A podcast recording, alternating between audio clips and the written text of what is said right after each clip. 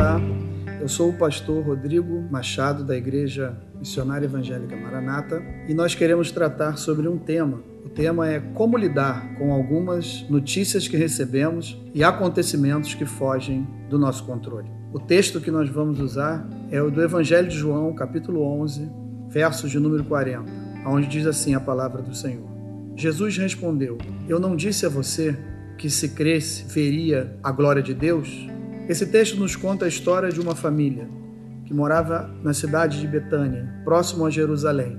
Essa família tinha recebido uma notícia muito triste, uma notícia bem complicada, da morte de um dos seus integrantes. E essa família não sabia o que fazer. Como muitos de nós, em vários momentos da nossa vida, nós temos momentos felizes, alegres, presenciamos tantas bênçãos, curas, transformações, nós vimos tantas coisas de Deus, mas há momentos que nós passamos por situações onde algo irreversível acontece conosco também. Assim como aconteceu na aldeia de Betânia, a família de Marta, Maria e Lázaro agora estava enlutada, porque o seu irmão Lázaro faleceu. Ele veio à morte, veio a óbito. E o que nós aprendemos com esse texto é que em momentos da nossa vida, onde passamos por algo irreversível, nós temos uma saída. E qual é a única saída? De que maneira nós podemos alcançar a nossa vitória? O significado de algo irreversível é algo que não se pode reverter, que não se pode fazer no sentido inverso. O que fazer em situações como essa?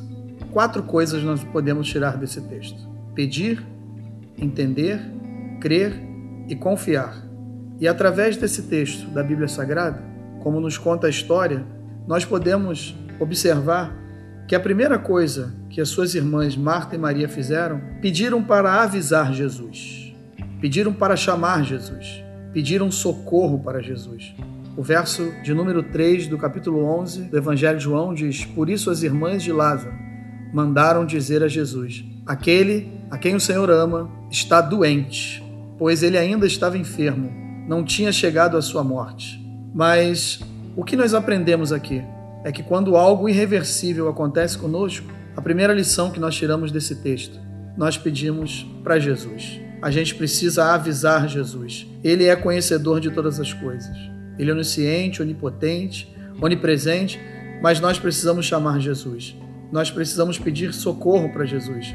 Temos que fazer a nossa parte. A nossa parte é buscar a Deus. A palavra de Deus diz: Buscar-me-eis e me achareis quando me buscardes de todo o vosso coração. Precisamos vir até o hospital espiritual e tomar mais uma dose. A segunda coisa que a gente pode aprender nesse texto é entender que o tempo de Jesus é diferente do nosso.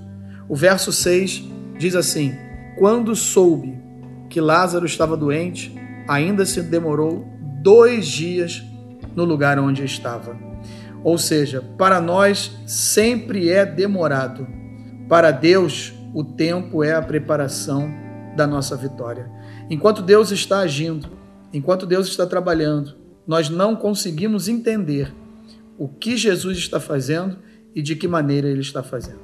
O terceiro ensinamento que nós tiramos daqui desse texto é crer que Jesus está ciente e no controle de tudo. O verso 14 nos diz: então Jesus lhes disse claramente: Lázaro morreu. O Salmo 34, 18 diz assim: Perto está o Senhor dos que têm o coração quebrantado e salva os de espírito abatido. Parece que Jesus está distante, parece que ele não está prestando atenção em nada, mas não está. Ele está junto de nós. Perto está o Senhor. Ele está ciente e está no controle de tudo. O quarto ensinamento que nós tiramos desse texto. O primeiro é: nós precisamos pedir para avisar Jesus. Isso é através da oração, pedir socorro. Segundo ensinamento, entender que o tempo de Jesus é diferente do nosso. O terceiro ensinamento, crer que Jesus está ciente e no controle de tudo que acontece na nossa vida. E o quarto ensinamento, confiar nos planos de Deus e nos seus propósitos. O verso 39 do capítulo 11 diz o que? A palavra de Deus. Então Jesus ordenou: tirem a pedra. Marta irmã do falecido, disse a Jesus: Senhor, já cheira mal, porque está morto há quatro dias.